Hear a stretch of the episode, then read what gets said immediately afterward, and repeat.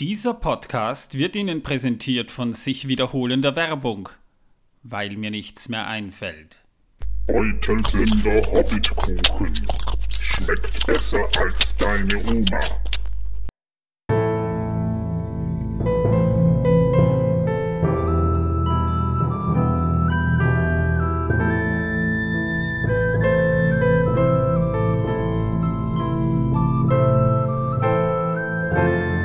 Megovanen, Melonin und herzlich willkommen zu einer neuen Folge von Der Herr der Ringe pro Minute, der Podcast, in dem wir pro Folge je eine Minute aus dem Film Der Herr der Ringe, die Gefährten von Regisseur Peter Jackson besprechen. Ich bin der Manuel, ich moderiere das Ganze. Und ich bin der Martin. Ich bin noch nicht weggelaufen, noch immer nicht. Noch immer nicht, das sagt er jedes Mal. Als hätte er es vor. Das müsst ihr euch einmal vorstellen, ja. Ja, ja. Man könnte fast meinen, du hast es vor. irgendwann mal. Stimmt irgendwas nicht mit mir? Was habe ich dir getan? Äh, Mir eh nicht. Äh, es sind ja die anderen, die uns dauernd absprechen. Ja, äh, Torben hat keine Zeit. Er ist momentan bei einem Pen-and-Paper-Rollenspiel-Konvent. Ich sag's lieber dazu, bevor dieser Podcast hier als explicit gerankt wird, wenn ich das böse F- oder S-Wort verwende. ja, und deine Frau ist gerade auch etwas sehr viel beschäftigt. Ja, aber die kommt wieder. Die hört sich gerade den Soundtrack vom Herrn der Ringe an, um wieder in den Flow zu kommen. Wir Perfekt. hören uns jetzt auch demnächst das Hörbuch wieder an, von, gesprochen von Achim Höppner, der Synchronstimme von Gandalf, mittlerweile leider verstorben. Ja, und zu den Hörbüchern gibt es ja eigentlich auch eine ganz nette Sache, weil Achim Höppner schaffte es ja noch, das Silmarillion und das erste Herr der Ringe Buch zu sprechen. Dann ist er halt leider verstorben. Das hat mich damals ziemlich getroffen, weil er ja eine sehr ikonische Stimme hat. Und später dann wurden die Hörbücher von Gerd Heidenreich gesprochen. Und ich weiß nicht, hast du in die Hörbücher mal reingehört? Ja, ja, ja. Äh, sowohl in Silmarillion als auch in die Gefährten. Äh, ich habe die ja auch alle zu Hause. Also Oh, sowohl das ja. Silmarillion als auch die, die drei Herr der Ringe Bücher. Ich habe sie ja. noch auf CD auch, ja. Ich auch, ja. Äh, und ja, ähm, man, das Silmarillion und die Gefährten ist wirklich super. Ja. Äh, man, die, die anderen beiden sind auch toll, aber es ist halt nicht das Gleiche. Nein, aber ich muss sagen, Gerd Heidenreich am Anfang hat er sich noch etwas schwer getan, weil er so hastig gelesen hat. Aber nachdem er in diesen Flow reingefunden hat, muss ich sagen, er macht's schon wahnsinnig gut. Also es ist nicht dasselbe, aber das will er ja auch gar nicht machen. Er war ja selbst auch ein enger Freund von Achim Höppner, muss man ja mal dazu sagen. Und ich finde schon, ich meine, dass er die Kriege-Übersetzung lesen musste, ist ja nicht seine Schuld, aber er hat wirklich getan, was er konnte. Ich fand, nachdem ich mit der Stimme mal warm geworden wurde, dass er es schon wahnsinnig gut gemacht hat. Und er hat ja dann auch den Hobbit noch gesprochen, die Kinder Hurins hat er ja auch gesprochen. Und das macht er schon sehr gut. Da gibt es übrigens von Die Kinder Hurins gibt's eine sehr, sehr, sehr schöne englische äh, Lesung. Und zwar, die wird von keinem geringeren gelesen als von Sir Christopher Lee. Wow. Ja, der auch den Saruman spielt. Ja, äh, zu dem wir später tatsächlich noch kurz kommen werden. Sowieso. Ja, Christopher Lee hat zum Beispiel, ja, da, das möchte ich jetzt nicht vorwegnehmen, aber er konnte auch wahnsinnig gut Deutsch sprechen. Ja äh, man braucht sich nur den Film Das letzte Einhorn ansehen. Ja, nur so Oder einige. Dracula-Verfilmungen. Stimmt. Ja. Aber ja, das ist jetzt Foreshadowing, da kommen wir später auf jeden Fall noch dazu in späteren müssen- Episoden. wir müssen ja die Leute auch ein bisschen anteasen, ja, damit Ja. sie auch ja dabei bleiben. Ja. Wir beschäftigen uns mit der Materie. Also wir gucken jetzt nicht nur einfach den Film, wir haben wirklich, ich meine, ich bin jetzt nicht der überdrüber Tolkien-Experte, der jede wissenschaftliche Abhandlung liest, wie man es in der deutschen Tolkien-Gesellschaft ja durchaus hat. Aber ich glaube, als Fans können wir schon durchgehen, ja. Ich glaube auch, ja. Worum geht es denn in der Folge heute eigentlich? Na, erstmal müssen wir eine Rückblende machen, was wir beim letzten Mal besprochen haben. Stimmt, wir sind total aus dem Takt. So was. Nö, dafür hast du ja mich. Ich habe ja Notizen. ja, eh. Ja, eh.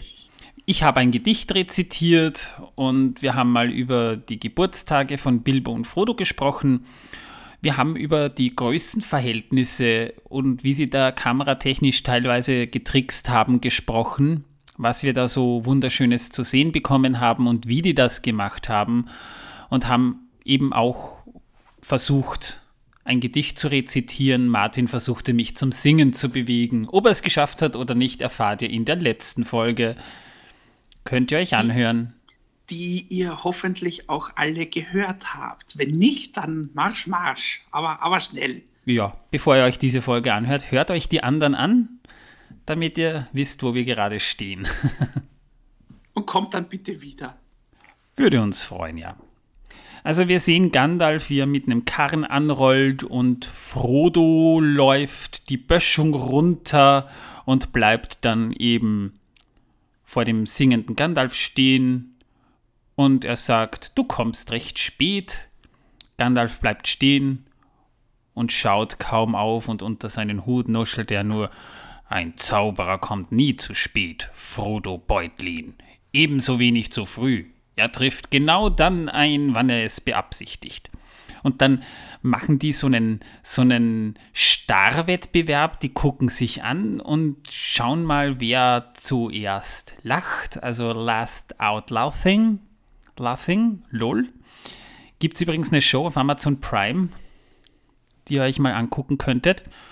Ja, und dann lachen sie beide und Frodo stürzt sich auf Gandalf und umarmt ihn und sagt ihm, was für eine Freude, dich zu sehen, Gandalf. Ja, und dann sitzen die beiden eben in ihren Karren und fahren und unterhalten sich. Und Gandalf fragt Frodo, wie es dem alten Tunicht gut geht.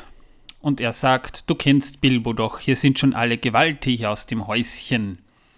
Wir sehen ein paar Landschaftsaufnahmen von einem kleinen Bächlein und einer Brücke mit einer Mühle dran und Frodo sagt, Bilbo hat das halbe Auenland zu seiner Geburtstagsfeier eingeladen. Gandalf sagt noch, genau nach seinem Geschmack. Dann endet die Minute auch schon. Und ich habe mir dann tatsächlich mal eine Frage gestellt, weil ähm, Frodo eben sich quasi beschwert, dass Gandalf ziemlich spät kommt und Gandalf sagt, ein Zauberer kommt nie zu spät. Jetzt frage ich mich mal, ob ich das persönlich theoretisch auch so anwenden kann, wenn ich mal wieder zu spät zur Arbeit komme. Das heißt, wenn sich meine Chefin in der Arbeit mal beschwert, dass ich zu spät komme, brauche ich ja rein theoretisch nur sagen, ein Zauberer kommt nie zu spät, ebenso wenig zu früh. Er trifft genau dann ein, wann er es beabsichtigt. Wie lange ich dann meinen Job noch habe. Musst du einen sehr sicheren Job haben oder total unentbehrlich sein für deinen Job. Oder einen Chef mit Humor haben. Äh, der die Herr der Ringe-Filme auch kennt. Ja, ja? wäre nicht schlecht.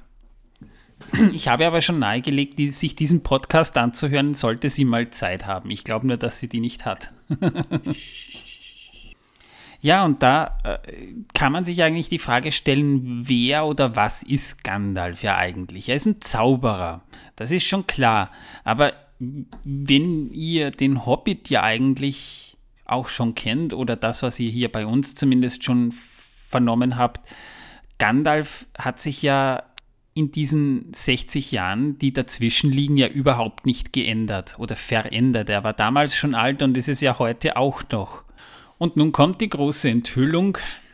Gandalf ist kein Mensch. Nein, er ist ein Istari. Jetzt fragt ihr vielleicht, was zur Hölle ist ein Istari? Ja, ein Istari ist ein Maya oder vielleicht ein bisschen vergleichbar mit einem Engel. Das heißt, er ist eine Art Engel oder Halbgott oder wie man das auch immer nennen möchte. Er ist jedenfalls eine Art untergeordnete Gottheit und er wurde mit anderen Istari um das Jahr 1000 des dritten Zeitalters vom Westen nach Mittelerde geschickt, um die Lage dort zu beobachten und darauf zu achten, ob Sauron nach seiner Niederlage wieder erwacht ist.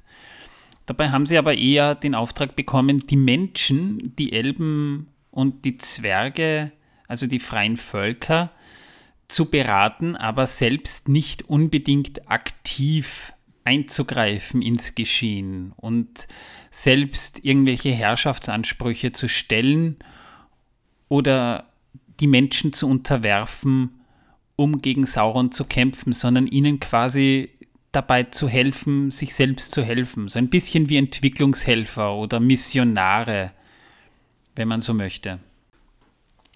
Dabei ähneln die Istari alten Männern und fünf wurden nach Mittelerde geschickt. Da haben wir eben mal eben Gandalf oder auch Mithrandir, wie er von den Elben genannt wird.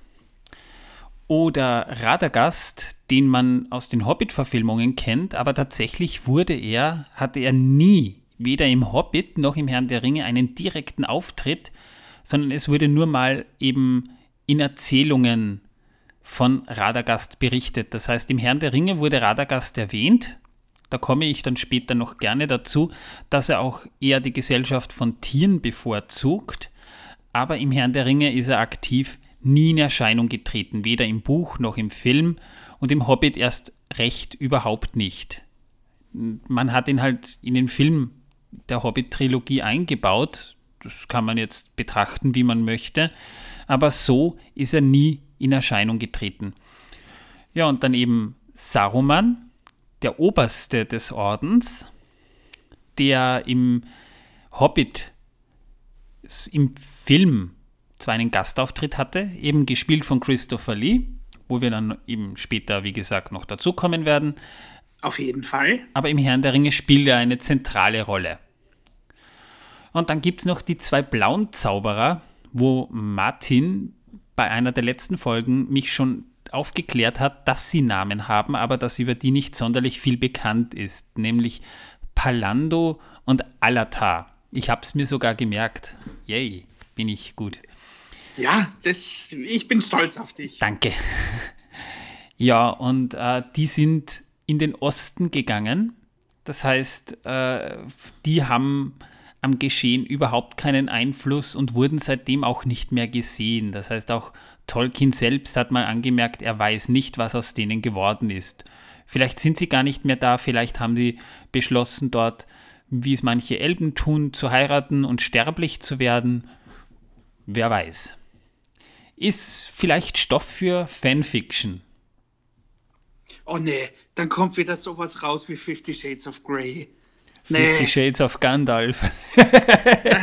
Fifty Shades of Gandalf the Grey. oh Mann. Oh Mann. Ich will es mir jetzt nicht vorstellen. ja, weil was, was viele nicht wissen, Fifty Shades of Grey war ja eine Fanfiction zu Twilight, ja, und Twilight war ja schon eine ja, ja, ja. ja ich sag nichts. Ja. Ich habe es tatsächlich mal versucht, Fifty Shades of Grey zu lesen. Ich habe es so. nach 80 Seiten aufgegeben, weil das so schrecklich geschrieben war. Und Twilight war überhaupt eins der schlechtesten Bücher, die ich je gelesen habe. Den ersten Band habe ich tatsächlich noch durchgedrückt, aber die anderen habe ich nicht mehr ausgehalten. Das, das war nichts, also das war Rotz. Ja, Sorry für alle Fans ja, sorry für alle Fans, wir, ver wir, wir, wir äh, verabschieden uns in dem Fall auch von allen Twilight und Fifty Shades of Grey Fans, ja, die bis dahin noch dran geblieben sind. Es tut ja. uns leid, aber. An alle ja. Fifty Shades of Grey Kabelbinder gibt es im Baumarkt ziemlich günstig. Und vielleicht habt ihr noch das Glück, einen Mitarbeiter dort zu finden, der euch entsprechend über die Anwendung aufklärt, denn als der Film rausgekommen ist und als abzusehen war, dass sich jetzt ziemlich viele Leute Kabelbinder kaufen müssen, wurden die Mitarbeiter in diversen Baumärkten eingeschult, wie sie ihre Kunden beraten, wie man sie am besten fachgerecht anwendet. Kein Scheiß. Okay, das habe ich nicht gewusst, aber gut, ja, äh, das bin ich auch ein bisschen schlauer. Ja, ein bisschen Filmwissen nebenbei kann man schon bringen. Wir haben ja schon mal darüber gesprochen, dass wir eventuell mal einen Premium-Podcast liefern, wo wir tatsächlich Filme gucken. Vielleicht kommt da irgendwann mal Fifty Shades of Grey dran. Äh, das wagst du nicht. Oh, bei dir vielleicht nicht, aber vielleicht haben wir mal jemanden, den wir nicht besonders mögen, dem wir das dann aufzwingen werden. Ja, dem Torben. Genau. Ja, nö, dann muss ich mir das mit Torben gemeinsam ansehen. Scheibe. da musst du aber dann auch gucken, das weißt du schon. Wir müssen ja, dann drüber reden. Mit ein bisschen Bier und Cider. Na, lasst uns mal wissen, ob ihr, ob ihr an einem solchen Premium-Feed-Podcast mal Interesse hättet, wo wir über andere Filme auch so ein bisschen sprechen. Würde uns interessieren. Aber kommen wir nun zurück zur eigentlichen Thematik. Und zwar äh, über die Ordnung im Auenland, weil man sich ja unter Umständen ja doch fragt, haben die Hobbits eigentlich eine gewisse Gesetzmäßigkeit oder eine Ordnung? Und da gibt es ja auch ein eigenes Unterkapitel im Prolog zu dem Thema, nämlich dass Hobbits jetzt an und für sich selber großartiges Beamtentum nicht sonderlich mögen. Das heißt, sie haben eins, Sie haben auch offizielle Ämter, aber es sind so wenige wie möglich. Es geht hauptsächlich einfach darum, die Gesellschaft so gut wie möglich eben am Laufen zu halten. Aber die Hobbits sind von sich aus eigentlich ein friedliches Volk, die jetzt nicht sonderlich viel Wert auf, naja, auf Gesetze legen, weil sie unter sich ja eigentlich sich nichts antun. Das heißt, Hobbits leben eigentlich gesellig und friedlich miteinander, weshalb seine Polizei oder ähnliches auch gar nicht unbedingt notwendig macht. Das heißt, die, das einzige offizielle Amt, das ein Hobbit wirklich bekleidet, ist der Bürgermeister, sozusagen eine Art Oberhaupt, das auch gewählt wird von den Hobbits. Und zwar der sitzt in Michelbinge. Und der Bürgermeister hat eigentlich nur eine Aufgabe die Hobbits ja ziemlich gefällt. Er muss bei festlichen Anlässen einfach anwesend sein. Ich nehme mal stark an, dass er auch Ehepaare verheiratet, das heißt, dass er auch die Aufgabe eines Standesbeamten übernimmt. Auf jeden Fall ist der Bürgermeister von Michelbinge sozusagen ein repräsentativer Posten, der vor allem mit einem verbunden ist, nämlich Fressen. Dann gibt es die Landbüttel, das heißt oder auch Grenzer, gibt halt ein paar, die halt mehr oder weniger dafür sorgen, dass sich große Leute vom Auenland fernhalten und eben Ärger vom Auenland so gut wie möglich eben fernhalten. Diese Landbüttel sind in normalen friedlichen Zeiten jetzt nicht sehr zahlreich und sind hauptsächlich an den Grenzen tätig, und weniger innerhalb, aber da in den letzten Jahren die Welt etwas turbulenter geworden ist, haben die etwas mehr Bedarf. Das heißt, es gibt, das wird auch im Herrn der Ringe zu Beginn relativ bald auch mal deutlich, ähm, gibt es ab und zu Ärger mit Menschen. Und das heißt, da ist dann auch die Notwendigkeit für diese Landbüttel etwas gewachsen. Und diese einfache Polizei, wenn man es so nennen möchte, ist eben dafür zuständig, aber die tragen keine Uniformen.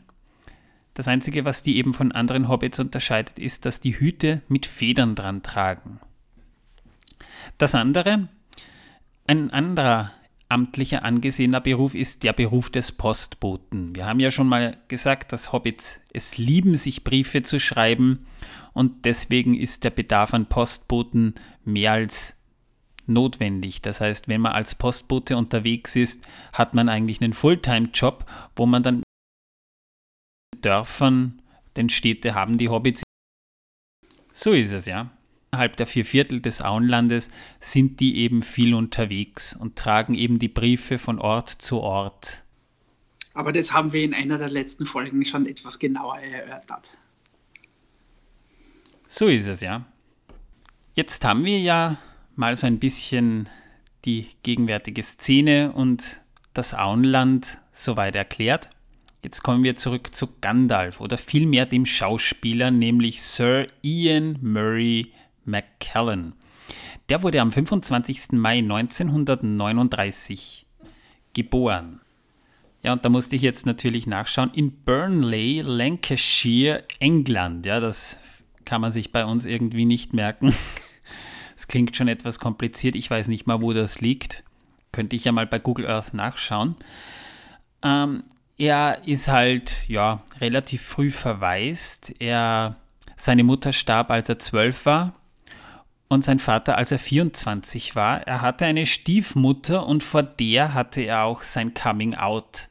Und die ging damit relativ cool um. Sie sagte selbst, sie sei erleichtert, weil es ihr lieber wäre. Das hat gar also Ian McKellen in Talkshows auch öfter genauso gesagt.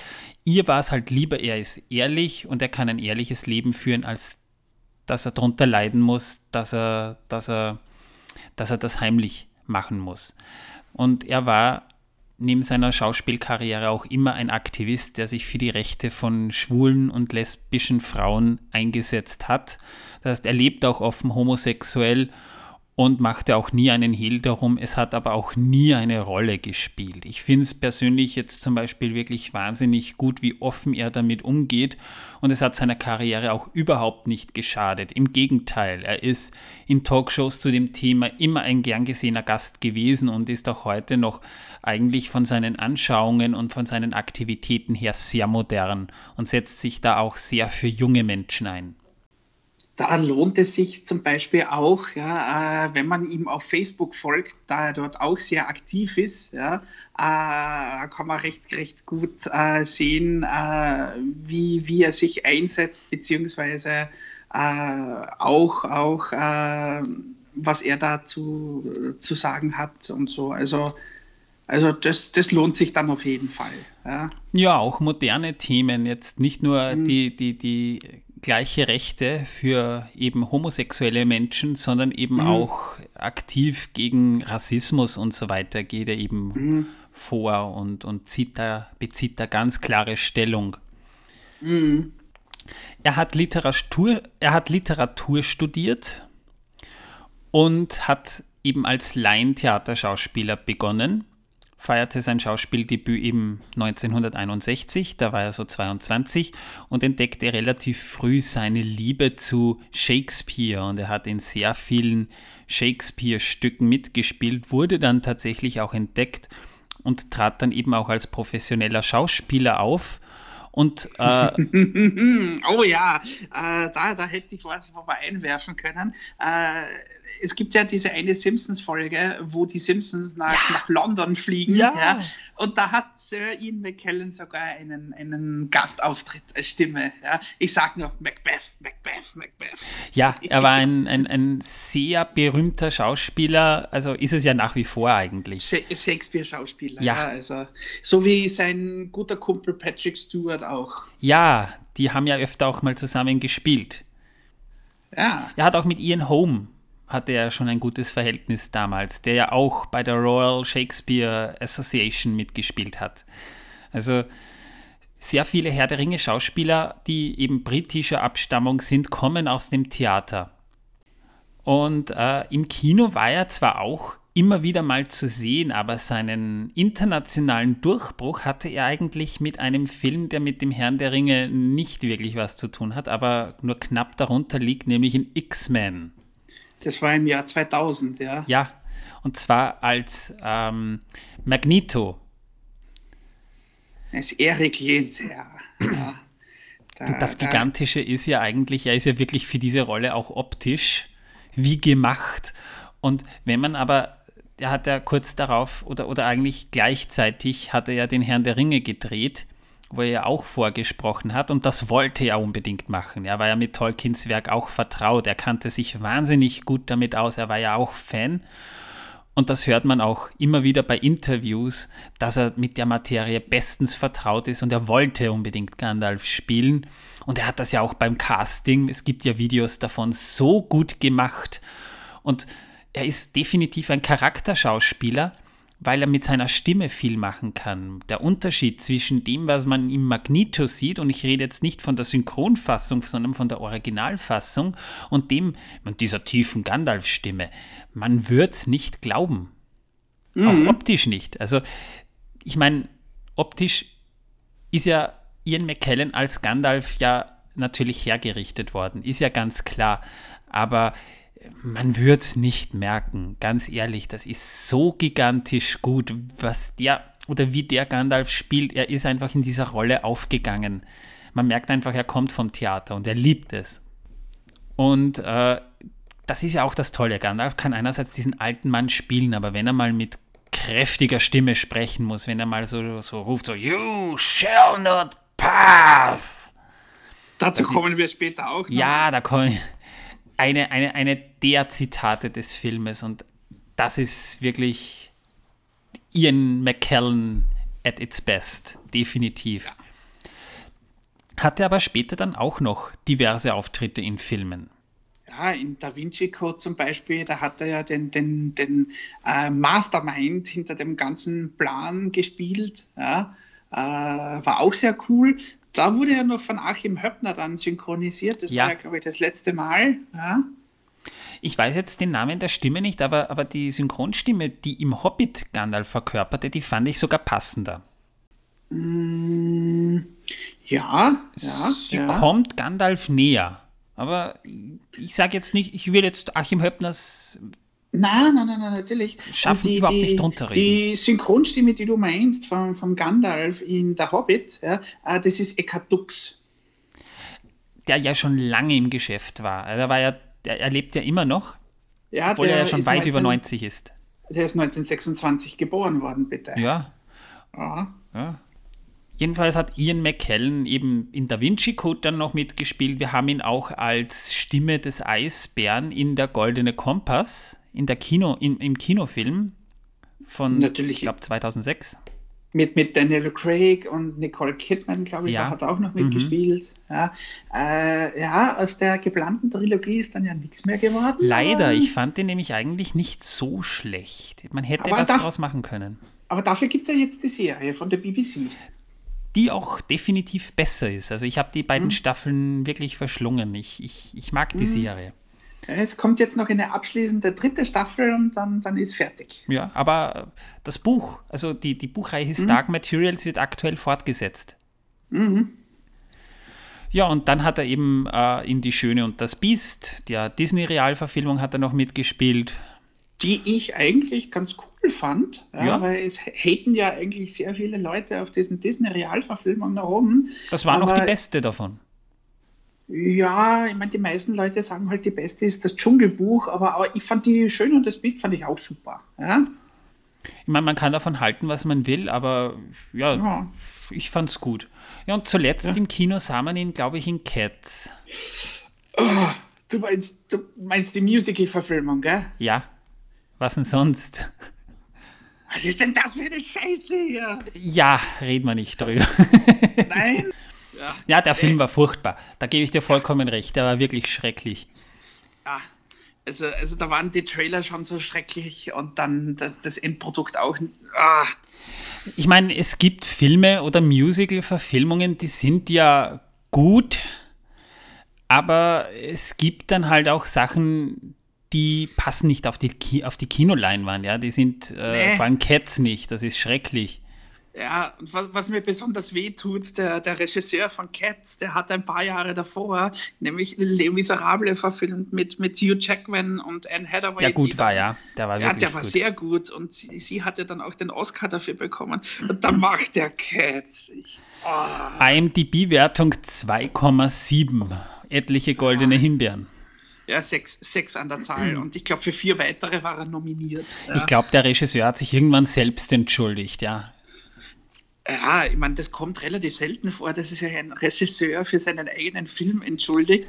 Der einzige, bei dem ich es ganz sicher weiß, dass er sich entschuldigt hat, äh, das war äh, Joel Schumacher, der, ich glaube, 2019 oder letztes Jahr gestorben ist. Der hat sich nämlich für Batman und Robin entschuldigt. Mhm, stimmt, ja. Mhm. Nur, ja, er hatte den Auftrag bekommen, genau das zu machen. Also ja. Was, was letztendlich rausgekommen ist, ja. ja. Zumindest mit dem Film kann man Spaß haben mit Batman und Robin. Ja. Aber, naja, aber, naja, ja. naja. Ja. Aber bitte nicht Cats. Und wir reden jetzt nie wieder über diesen Film. Nö. Nur eins kann man ja noch dazu sagen: Ian McKellen ist ja nach wie vor als Theaterschauspieler aktiv, trotz seines doch schon recht hohen Alters. Er ist ja mittlerweile mhm. jetzt doch schon 72, nö, 82. 82. 82, ja. Er war Anfang 60, als er Gandalf gespielt hat. Und äh, muss schon sagen, er ist immer noch, er, er, hat sich auch gut gehalten. Kann man ruhig, kann man schon sagen, ja. Jedenfalls ist Ian McKellen hätte sich sogar bereit erklärt, bei der Amazon-Serie Gandalf erneut zu spielen. Aber nachdem Gandalf im zweiten Zeitalter ja keine Rolle gespielt hat, wird Gandalf in der Amazon-Serie auch nicht vorkommen. Würde mich wundern, wenn er vorkommen würde. Es wird nicht in die Lore reinpassen. So viel mal dazu. Genau. Verabschiedet euch vielleicht von dem Gedanken. Ist vielleicht auch besser so. Gandalf hat seine Schuldigkeit getan. Mm, genau. Ja. Und Abschied ist auch eine gute Überleitung. Ja, es war eine kurze Folge, aber es hat uns Spaß gemacht. Wir können es euch jetzt sagen, wir haben jetzt tatsächlich drei, Stu drei Folgen am Stück aufgenommen. Das machen wir ja vor allem deshalb, weil wir euch natürlich regelmäßig Content bieten wollen. Aber wir haben ja nebenbei auch noch Familie, sind berufstätig. Ich hoffe, das ist kein Problem. Wird es ja nicht sein. In jedem Fall, nach diesen Folgen haben wir jedenfalls jetzt mal sagen können, es macht immer noch Freude. Ich hoffe, ihr bleibt uns gewogen und auch beim nächsten Mal seid ihr wieder mit dabei. Was passiert eigentlich in der nächsten Folge? Ah, ich würde mal schätzen, dass wir immer noch bei Frodo und Gandalf sind ja, und dann schön langsam in Richtung äh, Bilbos Hobbithöhle kommen. Ja. Na, sie reiten darauf zu, ja ja, wo sich dann zwei sehr alte Freunde wiedersehen werden. Ja, das dauert noch ein bisschen. Aber was wir Ach. in der nächsten Folge auf jeden Fall mal besprechen werden, ist so eine wieder mal ein bisschen Geschichtsstunde, nämlich die Geschichte des Auenlands. Die Geschichte der Hobbits im Auenland wird ein bisschen besprochen. Auch eine Frage, die mich persönlich sehr interessiert. Da habe ich tatsächlich Recherche auch auf Facebook in der Schwarmintelligenz der Tolkien-Gesellschaft betrieben, nämlich die Frage, ob Hobbits eine Religion haben. Also es wird spannend. Ja, und auch ein bisschen was, da kannst du ja auch schon mal ein bisschen mitdenken. Ähm, die Frage, was, was arbeiten Bilbo und Frodo eigentlich? Haben die einen Beruf? Was haben die privat in ihrem Leben eigentlich außerhalb der Herr der Ringe und Hobbit-Bubble gemacht? Das werden halt dann Fragen, die wir uns, wo wir in der nächsten Folge definitiv mal so ein bisschen auch diskutieren und philosophieren können. Mir sind das eigentlich sehr wichtige Themen, muss ich sagen, über die man reden kann. Oh ja. In diesem Sinne, ich hoffe, es hat euch gefallen. Ihr bleibt uns beim nächsten Mal wieder gewogen. Ich verabschiede mich bis dahin auf jeden Fall. Macht es gut. Ciao. Macht es gut. Ciao, ciao.